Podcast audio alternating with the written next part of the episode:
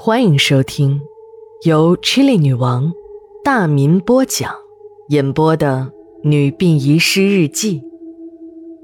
本故事纯属虚构，若有雷同，就是个巧合。第一卷第二十三章：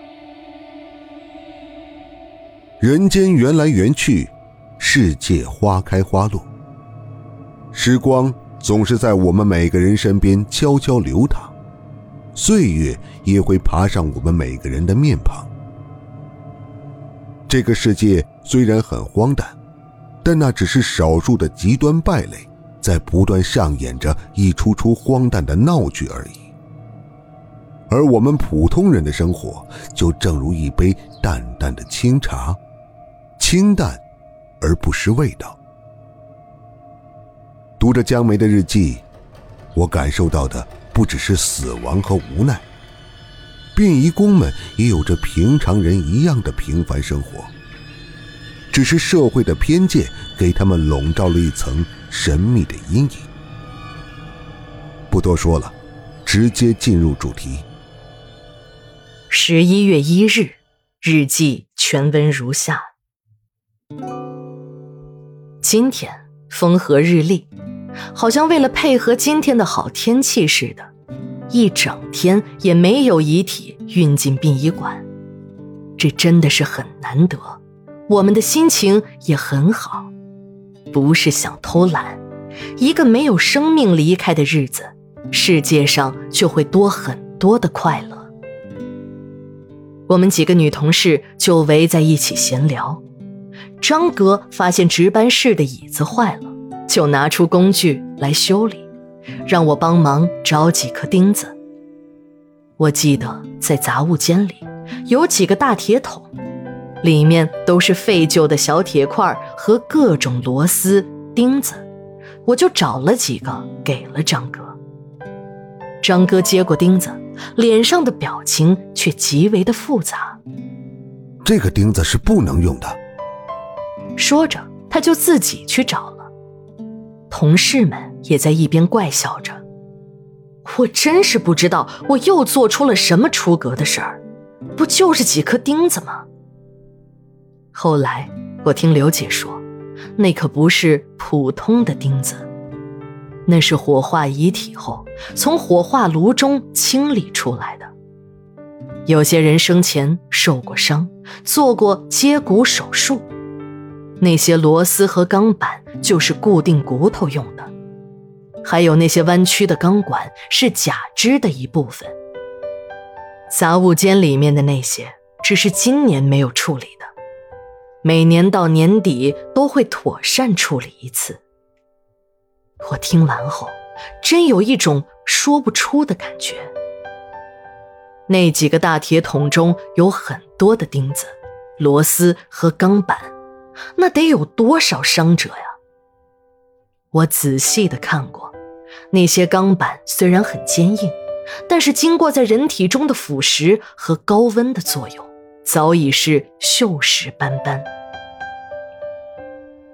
张哥已经修理好了椅子，说叫张哥，年纪也才三十好几，但是还没个女朋友。说起这事儿，早已经成了我们单位的老大难问题。想想也可以理解，又有哪个姑娘愿意嫁给和死人天天打交道的人呢？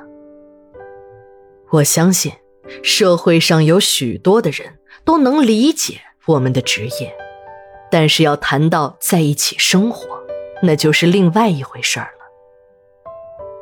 张哥的对象是谈了一个又一个。有的一听工作单位是殡仪馆，直接就回绝了；有的交往了两次，也就没有了下文。听同事说，有一个胆儿大的姑娘，那工作也挺吓人的，是屠宰场的屠宰工。她和张哥交往了很长的一段时间，后来也还是分手了。原因是他一想到张哥那每天都摸死人的手，再去拉他的手，他就有些心理障碍。张哥的业务主要是拉尸体、抬尸体。时间长了，他已经不会笑了。说一下咱们行业的规矩，在工作时间不能笑，所有大家认为正常的礼貌用语都不能使用。比如见了丧户不能说你好，丧户走了不能说再见。无论男女，谁也不准穿鲜艳的衣服，再臭美也得忍着，要不人家丧户会认为你对死者不敬，弄不好是要贬你的。几天前，张哥的一个中学女同学自杀了，家属觉得有疑点，就坚持不火化，要求警方进行调查。张哥很小心地帮我们给遗体整理好仪容，然后轻轻地放进了水晶棺里。那个姑娘有一张很好看的脸，我还记得她嘴角有一颗美人痣，一颗小虎牙若隐若现。后来我们听说，张哥一直暗恋这个女同学，但是自己学习成绩不好。而这个女同学早已经考上了大学，大学毕业后就在这个城市工作，后来因为感情问题自杀了。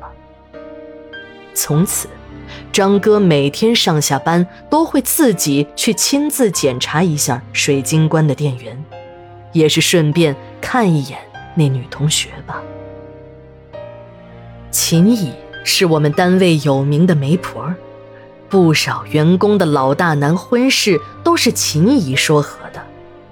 听说这几天，秦姨正在给张哥介绍对象，已经见过了两次面，感觉还不错。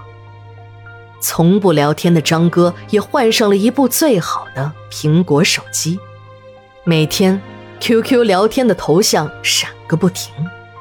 张哥呢，也一有闲暇时间就摆弄自己的手机。从张哥的表情就能看出来，他一定是在谈恋爱，因为只有在恋爱中的人才会有那种异样的表现。只不过，好景不长，张哥病了，很严重。我们同事都去看他。只见张哥躺在床上，连呼吸都很费力。家人要送张哥到医院，他死活不肯。眼看着几天前还健康的一个人，几天后就已经瘦得皮包骨头。大家以为是秦姨给介绍的对象黄了，对张哥造成了打击。可张哥也不是谈崩了一个两个，怎么会因为这事儿而生病呢？大家一时都摸不着头脑。一到晚上，张哥就不让父母进自己的房间，心情还特别的好。午夜时分，张哥的房间里还不断的传出女人的声音。一开始，张哥的父母也进去看过，什么也没有，只有儿子一个人躺在床上发呆。时间长了。老两口也不敢再去敲门，因为从儿子房间传出的声音把两个老人都吓得躲在床上，蒙上了一床厚厚的被子，还在瑟瑟发抖。儿子和女人的说话声、亲昵声在寂静的午夜不断传来。一到天亮，张哥就又开始昏昏沉沉。这天。病得很严重的张哥竟然到单位来上班了。同事们都发现，今天张哥虽然有点精神，但还是太虚弱了。他就剩下了一层皮，包着骨头，和以前那个健壮如牛的张哥判若两人。到后来，我们才知道，原来张哥的那个女同学今天火化。张哥是专门来送他一程的。哎，平时不多言语的张哥，竟然是一个感情细腻丰富的人。从这天以后，张哥的身体慢慢的好了起来，不久就恢复了壮如牛的身体。秦姨还在不断的安慰着张哥，说有合适的姑娘一定会多留意，马上就能再给他找一个比上一个更好。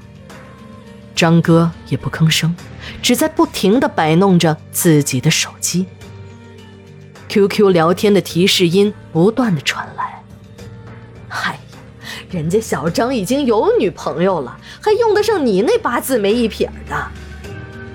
刘姐。不失时机的调侃着，张哥的脸红了，只不过很不易察觉。他一个人躲在一边，低低的提示音不断的传来。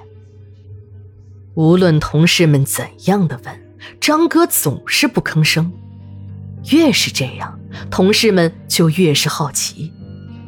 于是，同事们就把目光集中在了张哥的手机上。想从那手机上找到突破口，看看张哥的女朋友到底是何方神圣。机会终于来了。一天，张哥出车时，由于走得急，就把手机放在了停尸床上。我在同事的怂恿下打开了张哥的手机，因为我的手机也是苹果的，别的同事不会用，很心疼的。为了跟这个风，花了我两个月的工资。听说那山寨版的才两百块钱。张哥的 QQ 应该是申请了没多久，只有一个好友，是个女网友，叫小姑，蘑菇的菇。我好奇的打开了聊天记录，不看不要紧，一看差点让我晕过去。这时，张哥回来了。我们赶紧把手机放回了原处。后来，同事们都问我看到了什么。大家都知道，手机的屏幕是液晶的，如果看的角度不同，就会有看不见的可能。我支吾着：“啊，嗯，没有什么，只是普通的聊天而已。”其实，连我自己看完都有点后怕。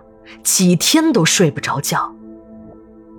原来，那个叫小姑的网友正在和张哥谈个约定，大致内容是让张哥等着他，不久他就会从另一个世界回来嫁给他，还感谢他这么多天的照看，身体不好还为自己送行。而张哥也在字里行间里透出对小姑的怀念。诉说着和小姑相处的那段美好时光。时间过去了半年多，大家把这事儿基本都淡忘了。一天，张哥向大家宣布了一个喜讯，说自己要结婚了，就定在下个星期天。新娘叫小姑，是妇婴医院的护士。突如其来的喜讯让全馆的同事们都高兴极了。史馆长听到消息后，马上跑过来祝贺。毕竟，单位又少了一个老大难的问题。只有我，在祝贺张哥的同时，感到事情很是有点蹊跷。婚礼如期的举行了，由于新娘是个孤儿，没有什么亲人朋友。我这个婆家人竟然被临时抓去了做伴娘。仔细一看，我才知道，这张脸我在哪儿见过。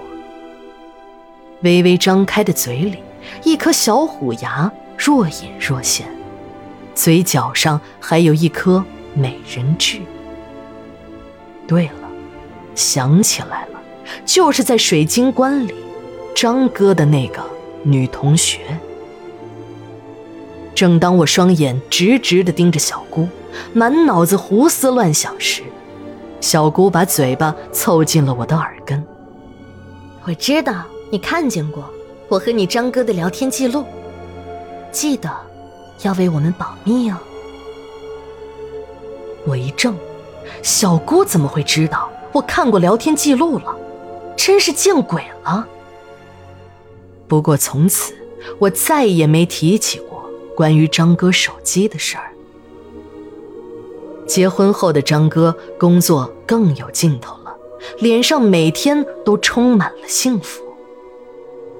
又一年过去了，小姑给张哥生了个女儿，长得很像小姑，脸上也有一颗美人痣。不知道长大后会不会也长出一颗虎牙？十一月二日，日记连载，明天继续。